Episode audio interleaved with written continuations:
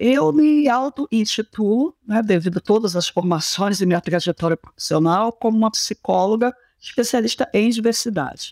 Eu comecei a me especializar em atendimento para mulheres negras. Entender que o universo é esse, entender né, qual era o meu papel enquanto mulher negra, que também há uma enorme diversidade entre nós.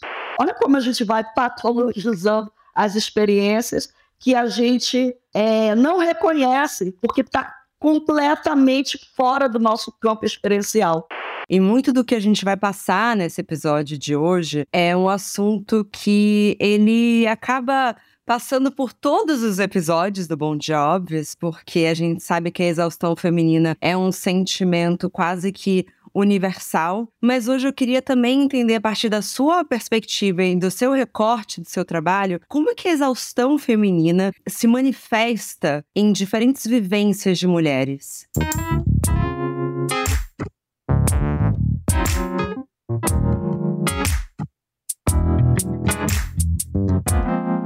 Bom dia, óbvias!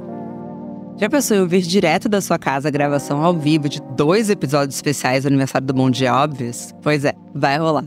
No dia 24 de maio, te encontro no YouTube a partir das 18 horas para comemorarmos juntas os quatro anos do programa. Para falar com a gente, é só acessar os stories ou o link da bio da Óbvios e garantir seu lugar. Nos vemos lá.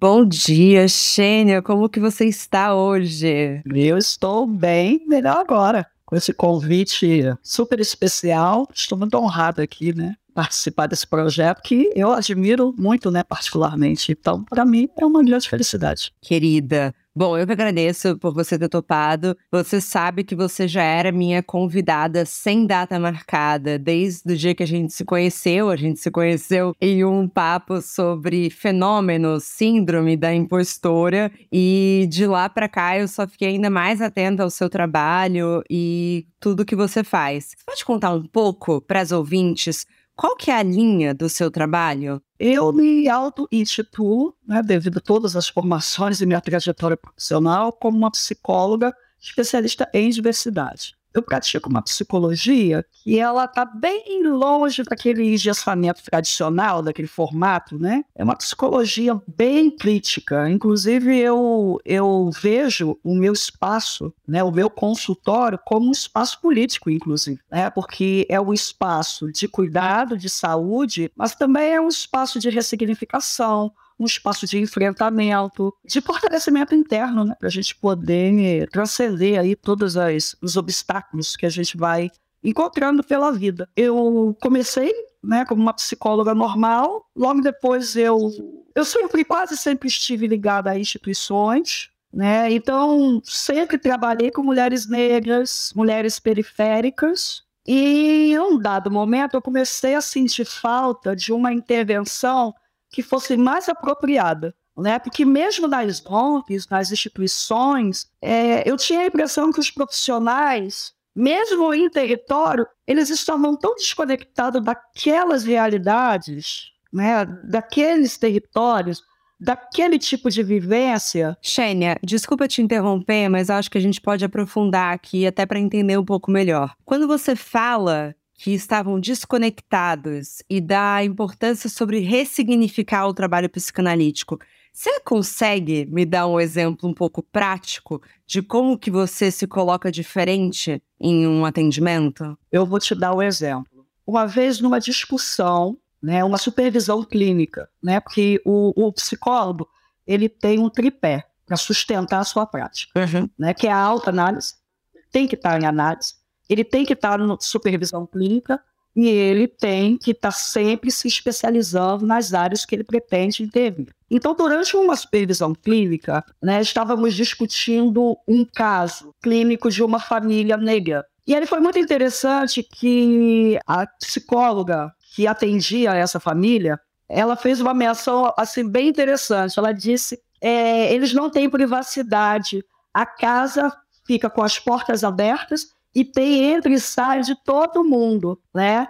E aí isso foi uma questão, né? Porque era uma psicóloga que tinha experiência em atendimento institucional. Sim. Né? Ela, ela estava habituada a trabalhar nesse segmento. É uma desconexão no sentido de que como é que uma mulher branca pensa a privacidade, uma mulher branca do Leblon pensa a privacidade e uma mulher negra dentro de uma comunidade do Rio de Janeiro pensa a privacidade. São ideias de privacidade totalmente diferentes.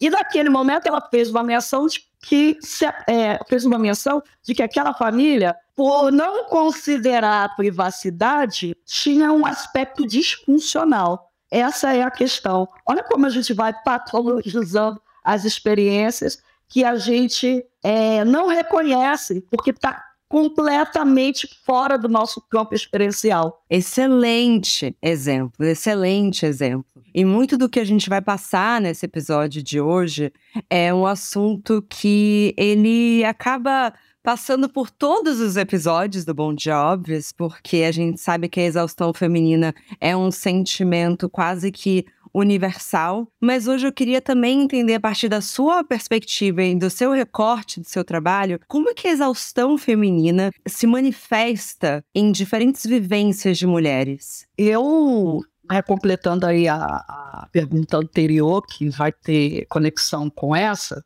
eu comecei a me especializar em atendimento para mulheres negras. Entender que o universo é esse, entender né, qual era o meu papel enquanto mulher negra, que também há uma enorme diversidade entre nós. Né? E nessa pesquisa, porque a universidade não me formou, hoje as coisas mudaram. Eu tenho muito orgulho de ver que as formações, as universidades estão discutindo questões étnico-raciais. No meu tempo não tinha. A gente tinha que correr atrás, pesquisar por conta própria, né? Então, falando da mulher negra e da exaustão, por exemplo, isso é uma experiência quase que natural. Se a gente for considerar assim, os atravessamentos históricos, a mulher negra é vista como um corpo trabalho. E tudo que está no social atravessa o nosso individual. Nós somos sujeitos, nós né, somos forjados também por esse social. E de alguma forma a gente vai projetando discursos sobre nós. Então, se uma mulher negra vê a avó se matando de trabalhar e morrer de trabalhar, a mãe também, ganhando pouco, com a vida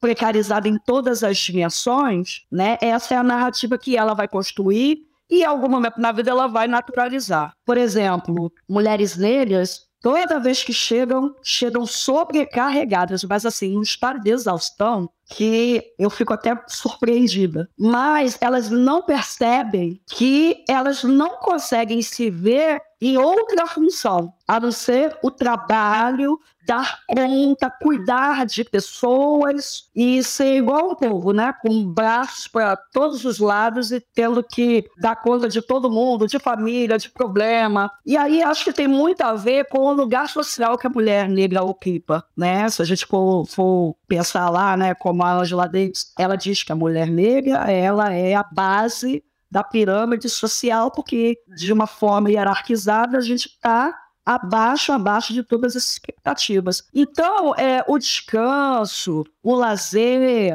o desejo são coisas secundárias. A gente acaba em, apostando nessa acreditando nessa mentira e pagando um preço muito alto. Sim. E quando você fala do preço que se paga e que você fala também que o sintoma de exaustão é muito pesado, como que chegam essas mulheres? Quais são os sintomas físicos, emocionais e mentais? As mais jovens chegam em estado extremo de ansiedade, de incertezas, insônia, é, variação de humor. As mulheres de meia idade chegam muitas vezes com histórico de depressão não tratada, chegam também com uma apatia, Tá? A apatia é uma coisa que me chama a atenção. Uma, uma apatia, sabe? Um, Sim. um torpor, né? É quase uma ausência de si. Uau! Né? As mais velhas, as bem mais velhas, as idosas, é, chegam muito adoentadas, somatizando no corpo, com muitas dores, com muitos sintomas, né? Porque aí são aí se trata de adoecimento de longo prazo, Sim. que nunca foi pensado, nunca foi refletido e nunca foi encaminhado. Então eu consigo assim separar de uma forma muito superficial, claro, né? Porque é, é, o atendimento clínico é uma coisa muito pontual e muito mais profunda, né? Cada sujeito é sujeito. Mas assim, em termos geracionais, eu acho que a maioria chega dessa forma. E você falou muitos âmbitos da vida mas eu queria entender se essa exaustão também passa pelos relacionamentos amorosos. Ah, esse aí é um assunto que é. Bora render, Xênia. É um assunto polêmico, inclusive bem difícil de se reconhecer socialmente. Apesar de ter pesquisas acadêmicas validadas, né? É, é, é uma realidade com dados chancelada pela tal academia, né, que todo mundo quer. Tem que chancelar, tem que passar por ela. Então, é, uma, é um tema que foi chancelado pelo. Não tem muito o que discutir. Mas é, é interessante que quando se trata de sofrimento, qualquer tipo de sofrimento que toca a vivência da mulher negra, é imediatamente deslegitimado. Bem, a solidão da mulher negra na, no campo afetivo, é, a gente pode pensar que, primeiro, que a mulher negra né, historicamente, ela teve seu corpo construído enquanto corpo trabalho, corpo sexo e corpo cuidado. Né? Nunca um corpo de desejo, um corpo merecedor de afeto e cuidado, né? Porque enquanto, enquanto sujeitos, né, até para nossa formação no nosso ever, é necessário um tanto de investimento afetivo, né? Sim. Até para garantir a nossa sobrevivência. Então, socialmente, isso não é pensado. Não é pensado. E claro que isso tem consequências, né? impacto direto na vida da mulher negra, né? Quando se fala de um mercado afetivo, né? Ela realmente ela vai é, ficar como uma opção nem sempre validada, né? Uma opção desvalorizada, porque o corpo da mulher negra ele não carrega os significados do feminino e da feminilidade.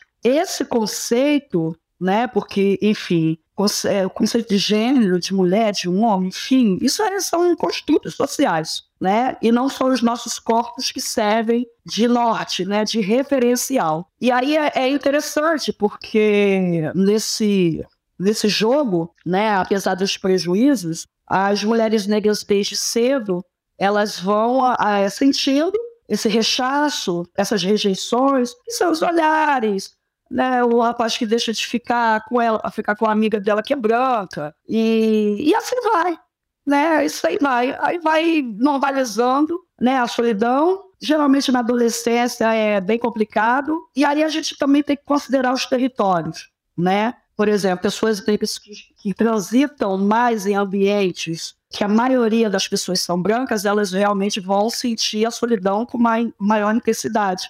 Diferente de, por exemplo, dentro de, de uma comunidade em que a maioria é negra, e é claro que essa questão né, das relações, isso vai facilitar em alguma medida. Não que a mulher negra se torne um referencial de feminino nesses lugares. Né? Como a concentração é maior e as interações é entre eles, então é, as chances né, dos encontros é, são maiores. E aí, o que, é que eu tinha de falar mesmo? Falei. Não, é maravilhoso, é maravilhoso te ouvir. Eu fico curiosa também para entender se essa solidão pode acontecer também estando dentro de uma relação. Porque se uma mulher negra ela é condicionada a acreditar que ela tem que ceder e doar, senão ela vai ficar sozinha. Se ela demora talvez mais tempo a entender que ela chegou no limite da qualidade de um relacionamento afetivo e acaba aceitando essa infelicidade por mais tempo, por medo de uma solidão. Sim, mulheres negras costumam ser mais tolerantes. A gente sabe que se a gente for consultar os índices, né, são as que mais enfrentam a violência doméstica, abandono. Pensando nessa perspectiva, sim, né, eu acho que há uma tolerância porque a relação para a mulher negra ela, ela tem tem um significado bem importante, porque é uma conquista superestimada para ela. Né? É como se ela tivesse sorte maior. Por exemplo, eu atendo muitas mulheres negras que estão radicadas em outros países. Vou falar desse segmento. São mulheres que chegam até a mim casadas, em sua maioria, com europeus, homens brancos, que têm poder aquisitivo alto. A maioria delas tem né, suas profissões, tem suas carreiras. Isso não é uma questão, apesar de ter também os enfrentamentos né, nesses ambientes, aí daqui a pouco a gente fala sobre isso, da solidão da mulher negra nos ambientes institucionais e corporativos. Sim, por favor. Né, que também é outro, um assunto também bem delicado. Então eu vejo que essas mulheres, elas vão deprimindo, mas tem muita dificuldade de se pensar sozinhas, né, e abrir mão dessas relações, porque elas entendem que esse casamento é a segurança, muitas vezes é a segurança que ela nunca vivenciou na família, né? São mulheres que vêm de famílias, e sua maioria, não todas, não vou generalizar, mas é a maioria, é um padrão. Uhum. Mulher, é, são mulheres que vêm de histórico de famílias disfuncionais, que não têm pai em casa, né? Ou que os pais são violentos, ou de histórias de muita precari precarização da vida. Então, essa mobilidade social, ela acaba tomando uma forma de segurança, de uma experiência nunca antes vivida. Porque, assim, também são homens calmos, tranquilos, que não dão muito trabalho, né? Aquelas relações mornas. Aí essas mulheres cheias de vidas, vitalidade, energia, querendo que a vida aconteça, e o marido lá meio, né? Mais pra lá e pra cá. Aquele marasmo. Eu sei porque eu fui casada com o sueco 15 anos e eu sou viúva. Né? Então elas vão relativizando, abrindo mão, muitas vezes da própria felicidade, de se pensar em outra perspectiva, é, vivendo outras coisas, outras possibilidades, por medo de abrir mão Sim. dessa segurança mesmo, né? Porque, bem ou mal, esse homem entregou para ela algo que era muito significativo, que é uma estrutura familiar, que antes ela não teve. Seu exemplo que fica aí. Muito bom. E vamos falar então sobre essa solidão em outros ambientes. Você tem inclusive um texto ótimo no seu perfil no Instagram falando sobre a solidão da mulher negra para além das relações afetivas. Onde mais essas mulheres negras estão se sentindo solitárias e prejudicando profundamente a saúde mental delas? Vou pegar o gancho dessas mulheres, que são mulheres bem-sucedidas, que estão no mercado de trabalho, exercendo sua, suas profissões. O que para imigrante é muito difícil. Uma mulher negra que mora na Europa poder trabalhar na sua profissão, nossa, eu sei porque eu sou psicóloga e moro em Portugal e eu achei um desafio enorme. Eu, quando me mudei, eu não achei que eu ia conseguir atuar da forma que eu atuo, né? Eu, eu, eu até me surpreendi. Que bom que a vida me surpreendeu. Mas a experiência da maioria é muito diferente. A maioria das pessoas que migram são obrigadas a trabalhar, sabe, em funções que estão muito longe de suas formações, tem suas experiências desvalorizadas, né? E, enfim, aí tem esse prejuízo porque o trabalho é algo muito importante na vida, né? Uma dimensão muito importante da nossa vida. Sim. A gente passa mais tempo no trabalho que em casa, né? Então, essas mulheres, por exemplo, que são mulheres né, que estão no mercado corporativo, que são lideranças, né? Que são corpos bem peculiares, fora da curva, sabe? E o corpo negro, ele tem essa ele tem essa função, né? Ele, como tem esse marcador, né? A gente tem a marca no nosso corpo, quando a gente adentra qualquer espaço, isso diz muitas coisas, comunica muitas coisas, né? Não é só entrar e ocupar. Não, é comunica mudança, comunica talvez ameaça de privilégios, comunica que é um corpo que agora pode competir de igual para igual, né? E muitas vezes, quando a gente chega, é porque a gente é muito bom, porque, sabe, da gente é exigido muita coisa, né? Então, são muitas mensagens. E aí, quando a gente pensa em termos de estrutura, a estrutura, ela tem uma linearidade, né? O corpo negro, quando ele vai no espaço, ele provoca uma tensão no espaço e tira a homeostase do sistema, da estrutura. E aí, provoca né, algumas tensões e até isso voltar para o lugar é complicado, porque é a pessoa ali que vai fazer esse enfrentamento e, de acordo com a possibilidade dela fazer esse enfrentamento ou não, vai determinar se ela continua ou não nesse espaço. Sim. Né? Porque o espaço, ele reage. Ele reage. E a reação é, vamos expulsar esse corpo estranho. Vamos achar defeito. Ih, errou, né? Ih, falou alto. Ih, tá nervosa e é raivosa, aparece uma opção de defeito, para legitimar né, a nossa expulsão. E aí eu estou falando de um inconsciente coletivo, não é uma coisa racional. É para além, é para além. Então essas mulheres, dentro desses espaços aqui europeus, né, que a maioria são de pessoas tem imigrantes também, indianos, e de, ou, pessoas de outras procedências, elas enfrentam é, muitos ataques, muitas tensões, muitas dúvidas sobre as suas capacidades. Elas têm que estar brigando o tempo inteiro, se autoafirmando o tempo inteiro. E geralmente chegam muito adoecidas por conta do trabalho. O que eu mais faço aqui é da baixa. Eu falo, querido, tem que parar. Uhum. Você está próximo do burnout, ou já deve ter tido uns três burnouts. Você tem que parar. E aí entra a culpa. Mulher negra é corpo trabalho. Nossa, que dificuldade delas entenderem que elas têm direito de descansar, que os impostos são descontados dos salários delas e numa questão de saúde mental, elas têm direitos que são fundamentais. Elas têm direitos a ter baixa de trabalho, a estar um tempo em casa, né, ao encaminhamento ao serviço de psiquiatria, às terapias, mas como elas têm resistência. Porque, ao mesmo tempo, tem um, uma narrativa. Ai, não posso pagar. Mas é que tem uma equação do que você está falando que, para mim, deve ser talvez as mais difíceis. Porque você está cuidando delas e você sabe que o nível de autoexigência delas é um reflexo do nível da exigência externa.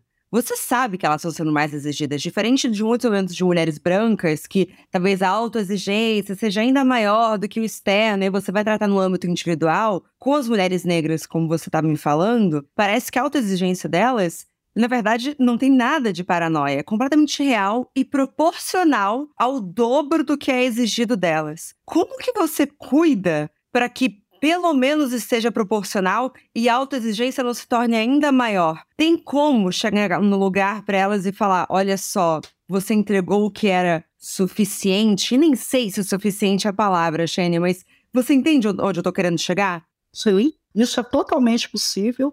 O trabalho terapêutico, né, psicoterapêutico, é focado nisso, porque tem coisas que são muito profundas, né, no, na nossa construção enquanto sujeito. Pessoas negras, é, no mundo ocidental, elas têm um referencial de sujeito, que é o sujeito branco, que é o conceito de sujeito universal. Só que isso é uma impossibilidade. Mas é exigido dela que ela passe a vida inteira tentando alcançar esse referencial, né? Então, existe todo um movimento contínuo de pessoas negras e mulheres negras para se adequar a todos os ambientes, todos os ambientes. E essa exigência extrema vem daí, porque por trás, o pano de fundo é uma impossibilidade.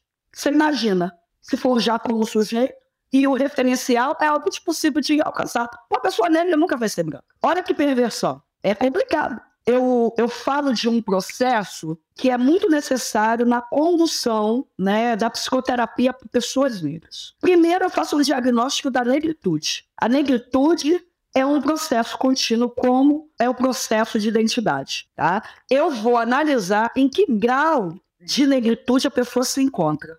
E a partir daí eu começo a trabalhar esse desenvolvimento. Outro fator importante que tem que ser incluído na condução é a descolonização dos afetos. Toda pessoa negra ela tem que matar o branco dentro dela, né? E aí, é... por quê? Porque tem que surgir um sujeito negro. Do contrário, ele vai estar sempre adoecido. Ele tem que existir a partir do referencial dele.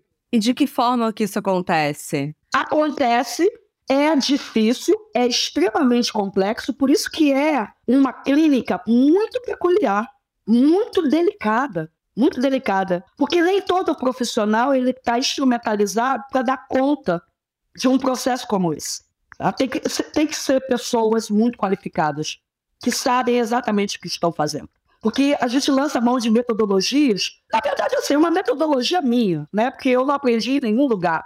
Isso vem com a minha experiência. E a quantidade, eu tenho quase 11 mil horas de atendimento, né? De pessoas negras e racializadas. Então, é possível, porque eu vejo todo dia isso acontecer. Essa mesma mulher que aparece é, extremamente adoecida e se recusa a, a não ir para o trabalho e não reconhecer o trabalho naquele momento como um agente adoecedor, durante o processo, ela chega um dia na terapia e fala: é, marquei meu médico e de baixo. Estou em casa, vou ficar 30 dias em casa. E passa 30 dias e fala, renovei, vou reviajar. Sim. Olha a mudança aí. Ela passa a priorizar ela, não mais essas expectativas né, que o, o, o, o externo, né, o social, constrói a partir né, das nossas experiências. A mulher negra ela passa a cuidar de si. Então é um processo psicoterapêutico em que o sujeito negro ele tem que surgir e ele tem que utilizar os próprios recursos internos para o seu fortalecimento e lançar mão dos enfrentamentos que ele vai fazer né, no dia a dia dele. E isso eu não posso dizer o que é, porque, inclusive, eu tenho que reconhecer que cada um tem os seus recursos. Sim. E a pessoa ela tem que usar os próprios recursos. Então, não é algo da ordem do racional da informação. Ah, você tem que isso, ah, você tem que aquilo. Não, sabe? É, é uma coisa muito profunda. É como ir é, pegar um martelinho pequenininho e quebrando uma grande muralha, muralha sabe? É, uma muralha para poder permitir essa libertação. Né? É uma libertação.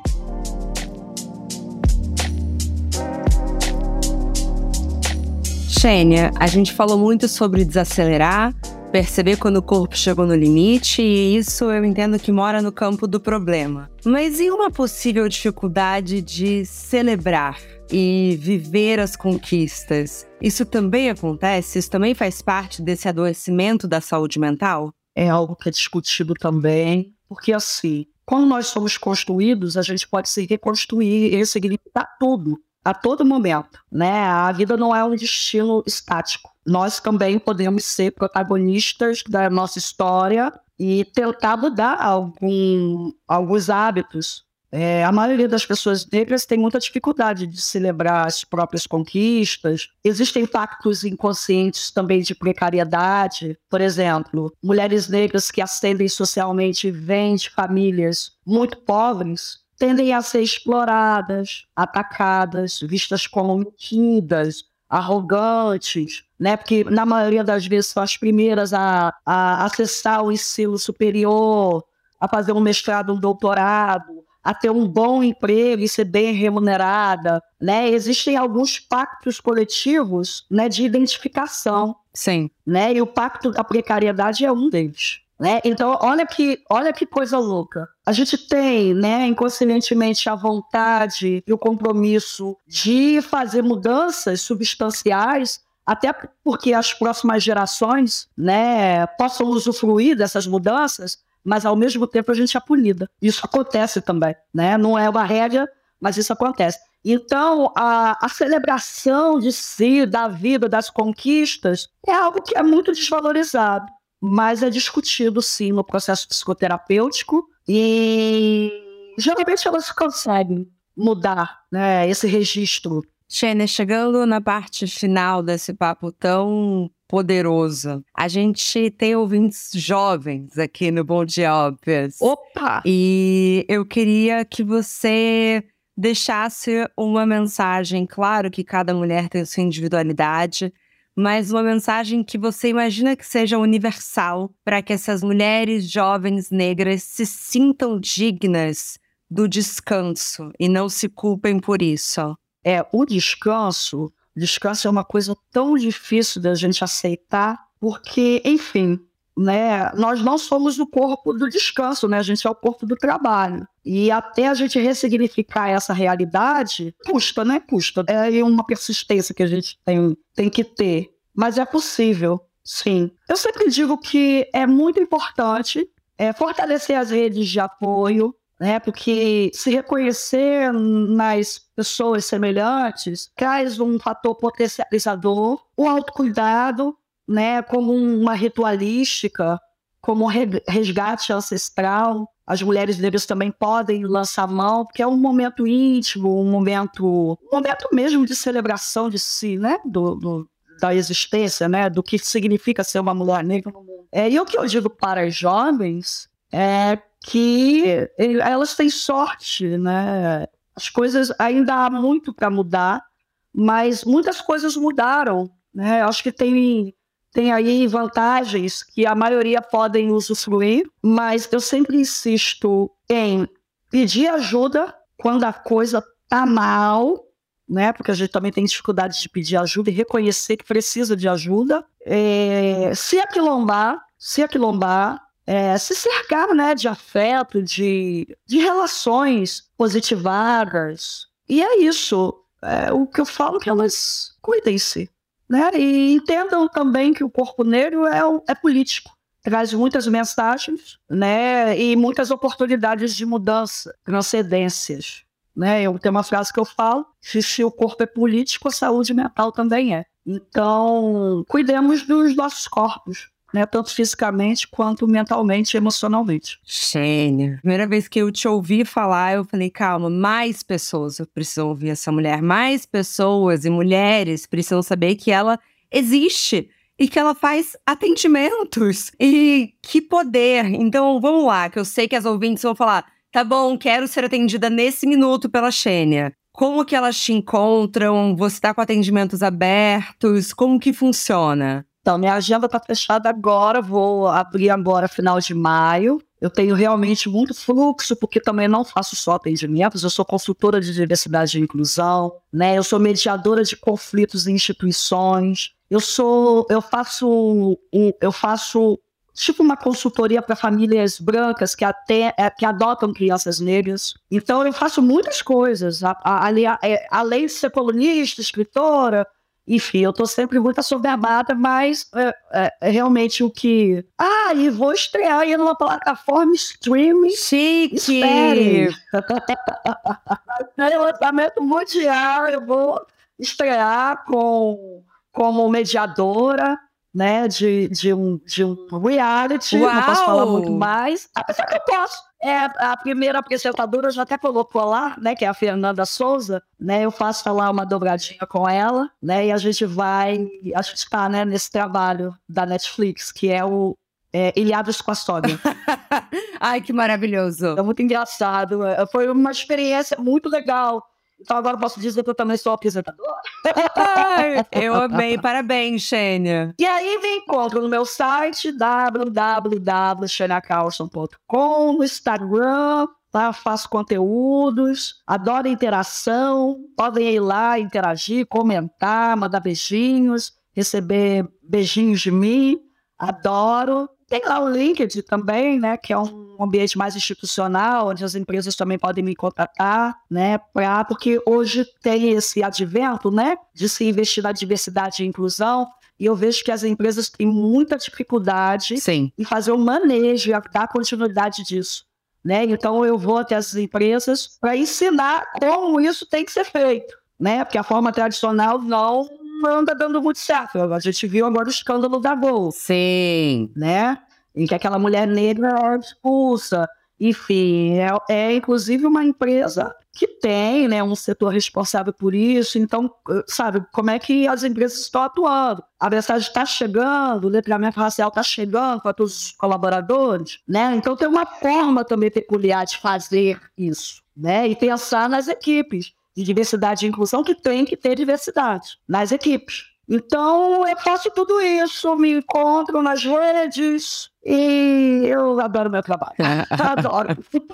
dá para ver, dá para ver que você ama o seu trabalho. Shane, querida, muito obrigada. Volte muitas vezes ao Bom Dia Óbvios. Considere Óbvios uma casa que você pode sempre retornar. Nossa, muito obrigada. Eu fico muito honrado com o convite e saber que posso voltar, vocês podem contar comigo, né? Isso, a gente, a gente faz o enfrentamento em, em rede, acho que a propagação das informações é muito importante. Seu canal é um canal muito poderoso. Eu, né, se chegar essa mensagem às pessoas, eu já dou o dever cumprido, né? Porque essa é a minha função. Inclusive, minha, né, eu sou uma técnica de saúde mental, mas eu tenho uma função social, né, uma responsabilidade social. E a gente tem que fazer né, a informação chegar ao máximo de pessoas. Muito obrigada eu. Obrigada e volto sempre.